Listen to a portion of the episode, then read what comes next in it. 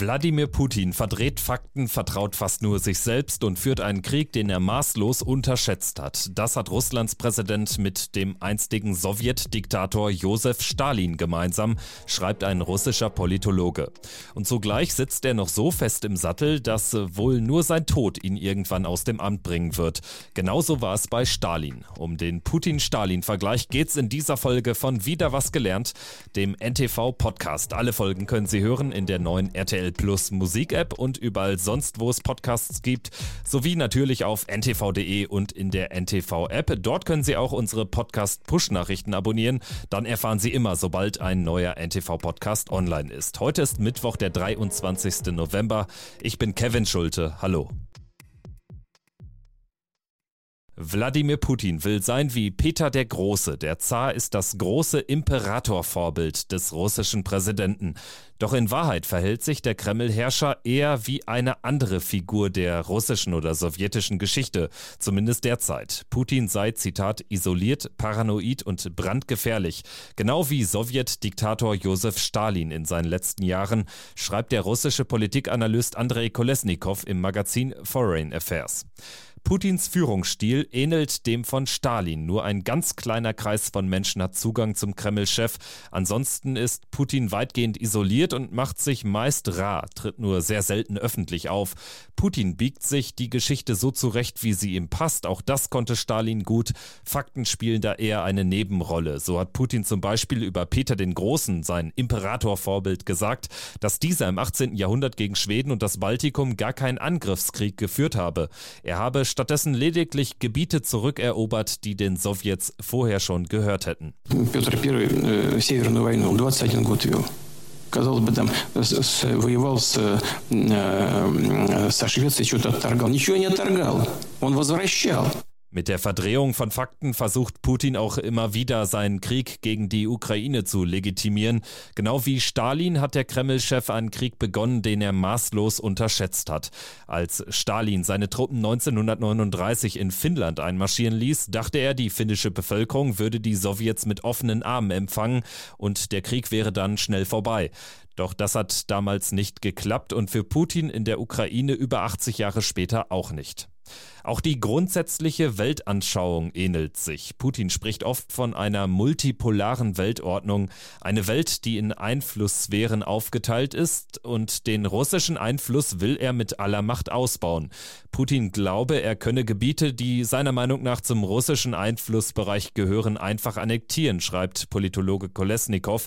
Das hat Putin in diesem Jahr etwa bei seiner Rede auf dem Wirtschaftsforum in St. Petersburg auch deutlich gemacht, berichtet NTV Russland-Korrespondent Rainer Munz. Ja, das ist das Thema bei Wladimir Putin, unipolare und multipolare Welt. Es geht natürlich um den Vergleich von Russland mit den USA und dass Russland einfach so sieht, dass die USA nicht mehr, in Zukunft jedenfalls, nicht mehr die Vorherrschaft in der Welt haben werden. Also dass es keine unipolare, von Washington dominierte Welt sei, sondern eine multipolare mit verschiedenen Machtzentren auf der Welt. Und Wladimir Putin sagte, wer das nicht anerkennt, der wird dafür teuer bezahlen.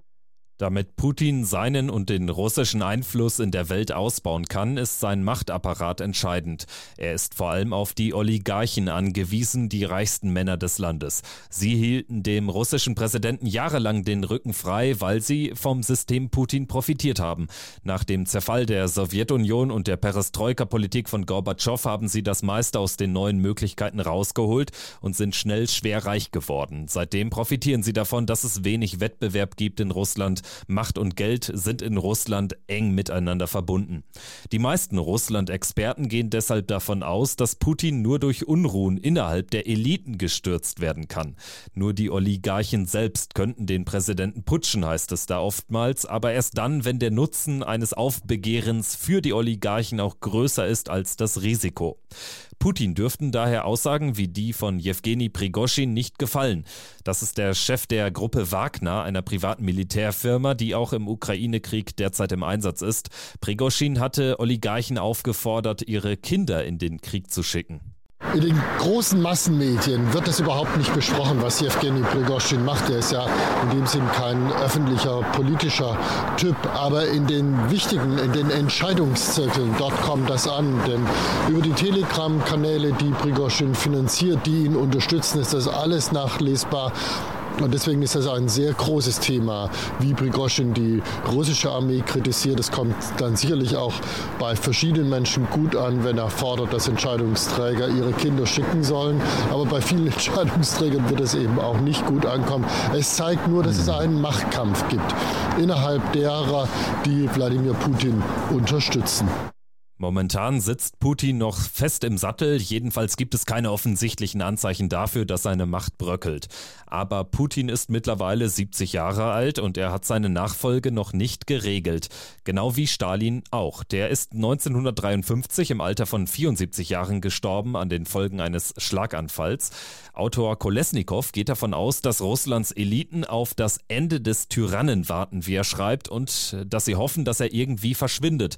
Einen anderen Weg, Putin aus dem Amt zu entfernen, sieht er nicht. Dabei wird derzeit in Russland über einen möglichen Bürgerkrieg spekuliert, berichtet Rainer Munz. Darüber wird viel spekuliert, ja. Das sind ähm, oppositionelle Medien wie der Insider, also russische oppositionelle Medien oder der Kreml-Kenner Piankowski, die genau darüber spekulieren, mag möglich sein, dass solche Szenarien kommen können. Was wir tatsächlich wissen, ist, dass es einen Machtkampf gibt zwischen auf der einen Seite dem Chef der Wagner-Söldnergruppe, die ja auch in der Ukraine kämpft, Prigozhin und Kadyrov, dem Präsidenten der tschetschenischen Teilrepublik und vermutlich eben der Armee und den Geheimdiensten. Da gibt es Rivalitäten. Ob das am Ende dann tatsächlich dazu führt, dass es zu einem Bürgerkrieg kommt, das ist alles offen. Aber eine denkbare Variante wäre das.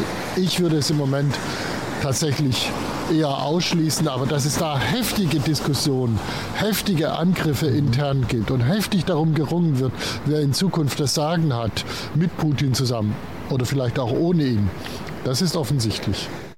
Ziemlich spannend ist, wie sich die Einstellung der Russen zu Stalin während der Präsidentschaft Putins verändert hat. Das wird regelmäßig in Meinungsumfragen erforscht. 2001 werteten in einer Umfrage des Levada Meinungsforschungsinstituts 43 Prozent der Befragten Stalin negativ. 2016 stuften ihn dann nur noch 17 Prozent als negativ ein. Der Aussage, Stalin war ein großartiger Führer, stimmten wiederum nur 28 Prozent der Befragten zu. Voriges Jahr, also Fünf Jahre später hat sich der Wert jedoch verdoppelt. 56 Prozent der Russen verehren den Sowjetdiktator nun, zeigt die Umfrage. Stalin, der von 1927 bis 1953 Alleinherrscher der Sowjetunion war, stand im Zweiten Weltkrieg zunächst auf Seiten Adolf Hitlers. Nazi-Deutschland und die Sowjetunion schlossen dann 1939 auch einen Nicht-Angriffspakt. 1941 allerdings überfielen Hitlers Truppen schließlich doch die Sowjetunion. 1945 gehörten die Sowjets dann neben den USA, Großbritannien und Frankreich aber zu den Siegermächten des Zweiten Weltkriegs. Insgesamt 26 Jahre lang war Stalin Diktator der Sowjetunion. Von 1927 bis 1953 machte er das Riesenreich zur sozialistischen Diktatur. Er hat zwar Nazi-Deutschland besiegt, aber die Sowjetunion auch zu immer, Zitat, neuen autokratischen Extremen geführt, so beschreibt es Kolesnikow. Allein von 1937 bis 1938 1938 ließ er Hunderttausende Menschen hinrichten. Putin ist mittlerweile ebenfalls seit über 20 Jahren an der Macht, erst als Präsident, dann als Ministerpräsident, seit 2012 wieder als Präsident. Und seit seiner letzten Wiederwahl im Jahr 2018 regiert auch Putin immer autokratischer. Regimekritiker wie Alexei Nawalny sitzen im Arbeitslager. Die Verfassung ist zugunsten von Putin geändert, der jetzt bis 2036 regieren darf. Und in der Ukraine führt Putin einen brutalen Angriffskrieg. Russland sei unter Putin zum stalinistischen russischen Totalitarismus zurückgekehrt, schreibt Kolesnikow. Die 26 Jahre im Kreml macht Putin in vier Jahren voll. Zwar gibt es immer wieder mehr oder weniger gehaltvolle Gerüchte um seinen Gesundheitszustand, doch noch scheint sein Ende zumindest nicht unmittelbar absehbar zu sein. Das war wieder was gelernt zum Putin-Stalin-Vergleich. Danke fürs Zuhören und abonnieren Sie den Podcast gerne, dann verpassen Sie keine Folge mehr. Bis zum nächsten Mal. Tschüss.